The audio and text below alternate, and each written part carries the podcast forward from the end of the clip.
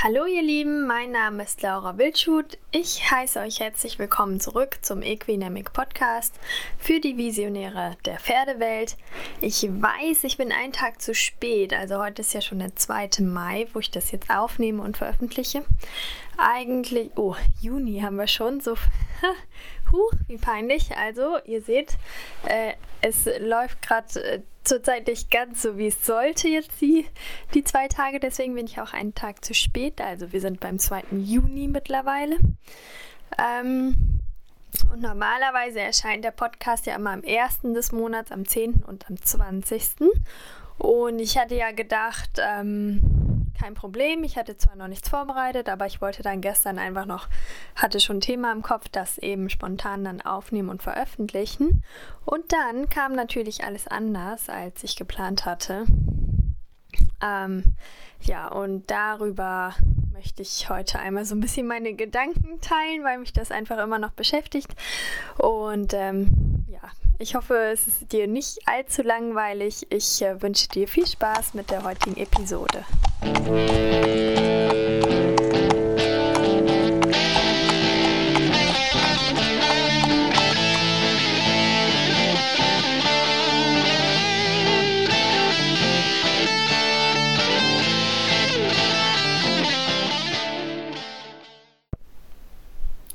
Ja, vorgestern, also jetzt dann am Sonntag, den 31. Mai, ist ja unsere neue Webinarreihe gestartet. Die trägt den Titel Dressur und ähm, ja, auch so ein bisschen Dressur mal anders. Ne? Drei Teile hat die insgesamt. Der erste Teil war jetzt den habe ich Hintergründe und Geschichte genannt, was, glaube ich, auch ein bisschen abgeschreckt hat und sich vielleicht langweiliger angehört hat, als es dann letztendlich war. Also ich hatte ganz, ganz viel Spaß bei der Vorbereitung.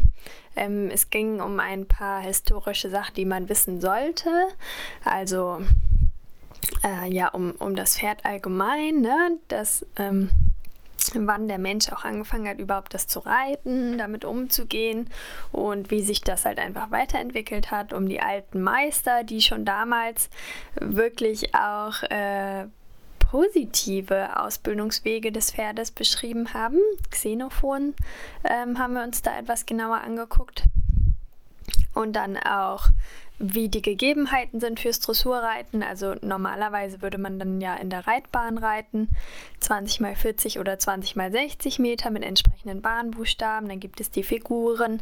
Ähm, alles, was so ein bisschen der Standard ist, haben wir uns erstmal angeguckt, wie das Turnierreiten früher war und wie es so heute ist. Also wir haben äh, einmal kurz die Olympiade 1912 ähm, das erste Mal, wo halt Reiten mit bei der Olympiade mit dabei war, uns angeguckt und da gibt es halt so ein paar lustige Facts. Da war nämlich alles noch ganz anders. Da wurde auch komplett ohne Buchstaben geritten übrigens. Die gibt es erst seit 1920.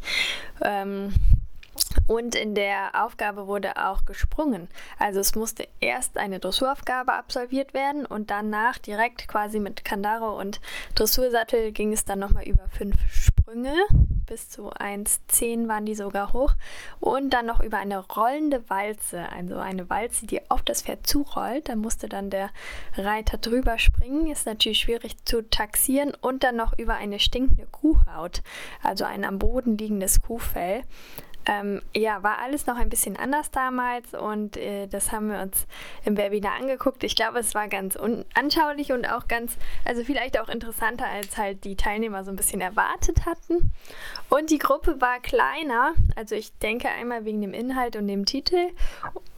Und nun war das ja auch ein bezahltes Webinar, also 15 Euro, ähm, hat aber auch ja, ich glaube, eine Stunde 20 ungefähr dieses Mal gedauert. Und ja, dementsprechend war das Grüppchen halt kleiner. Da sieht man dann halt wieder den Unterschied. Ne? Also kostenlose Angebote werden natürlich nochmal gerne angenommen. Ähm, Wobei es halt wirklich viel Arbeit ist, hatte ich ja auch festgestellt, das zu erarbeiten. Also auch an diesem Webinar saß ich jetzt also dann auch noch mal einen ganzen Tag und ich hatte auch vorher schon mal angefangen. So und dann, also letztendlich rechnet sich das nicht so richtig, aber ähm, wenn man es kostenlos macht, ist natürlich, geht es einfach gar nicht, also vom Zeitaufwand her. Ähm, ja, darum geht es nämlich auch so ein bisschen heute. Also ähm, selbstständig zu sein in der Pferdebranche ähm, ist für mich der Traum. Also ist, ich bin super zufrieden mit meiner Arbeit. Ich liebe das. Ich habe sogar letztens, habe ich auch hier zu meinem Freund gesagt, ne, ich arbeite von morgens früh bis abends spät, auch wirklich, wirklich spät. Und ich bin dann also körperlich, vielleicht auch psychisch halt super erschöpft von diesem langen Tag. Und auch jetzt war es immer so heiß schon, ne? Dann draußen zu sein, die ganze Zeit überall den Staub zu schlucken. Ähm, äh, ist natürlich nicht optimal, aber man ist dann einfach so irgendwie so fix und alle abends ähm, und geht irgendwie nur noch was essen, duschen und ins Bett. Aber ich bin halt überhaupt nicht unglücklich. Und das hatte ich halt, wo ich vorher auch noch angestellt war. Ähm, ich war ja im Pferdebereich angestellt, aber ich war auch schon äh, im, im Einzelhandel zum Beispiel. Also nur, nur mal ein Jahr, so eigentlich auch nur in, in, Teilzeit.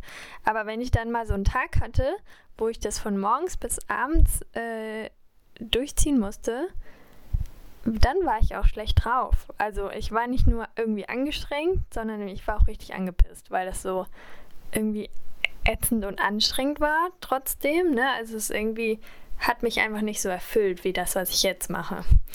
Und ähm, ich finde es halt total cool, dass ich mein Service vor Ort, ich mache ja hauptsächlich mobilen Reitunterricht und Beritt, jetzt auch noch durch diese Online-Geschichten und durch den Podcast ergänzen kann. Ähm, die Webinare, ne, die machen super viel Spaß. Ich finde, es ist halt cool, weil der Reitlehrer in der Mitte der Bahn äh, na, da kann ich ja auch nur sabbeln und irgendwie erzählen und versuchen, das irgendwie zu erklären. Aber es ist halt schön, wenn man mal die, die, diese Theorie auch anhand von Bildern und Videos und, und dem Pferdeskelett und so analysieren kann. Und deswegen finde ich das auch ganz wertvoll für das Reiten auf dem Pferd dann und die Umsetzung, die eigene Umsetzung, das selbstständige Arbeiten des Pferdes und der Umgang mit dem Pferd, ähm, dass man sowas von zu Hause aus halt sich nochmal ähm, mitnimmt, sozusagen, als Zusatz. Ähm, dann den Podcast, was ich ja mega cool finde, weil ich ja auch tolle Leute interviewt habe bisher schon und ich freue mich drauf, was da alles noch kommt. Das ist einfach total spannend, ähm, wen man da alles so kennenlernt und was man da alles so auch mitnehmen kann, auch sich inspirieren lassen kann. Also ich, mir macht das wahnsinnig viel Spaß und ähm, das ist, der Podcast ist natürlich auch Zeit, die man nochmal einfach so irgendwie investiert. Einmal das Aufnehmen, dann das Schneiden, das Hochladen und so weiter. Und das kostet natürlich auch Geld, den, den da zu hosten. Äh, ich meine, so heißt das. Ja, ne, also da kommt halt schon irgendwie auch viel Aufwand zusammen. Das ist einfach so.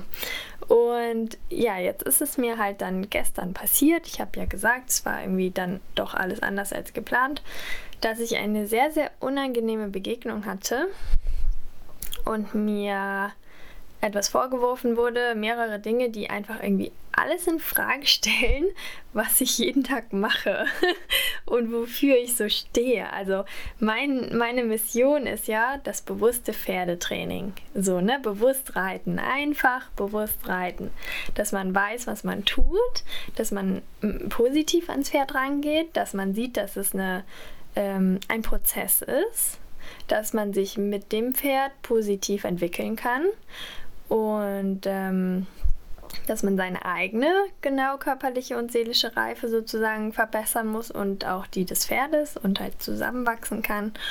Ja, und dann in kleinen Schritten einfach immer etwas näher zusammenwachsen kann. So und ähm, ja, ich bin halt Bereiterin, Gelernte, klar, und ähm, mache es, glaube ich, trotzdem etwas anders, als es so der klassische äh, normale Bereiter, sage ich mal, wenn man die jetzt so abstempeln darf, überhaupt äh, machen würde. Und da gibt es ja auch noch in Anführungsstrichen viel schlimmere.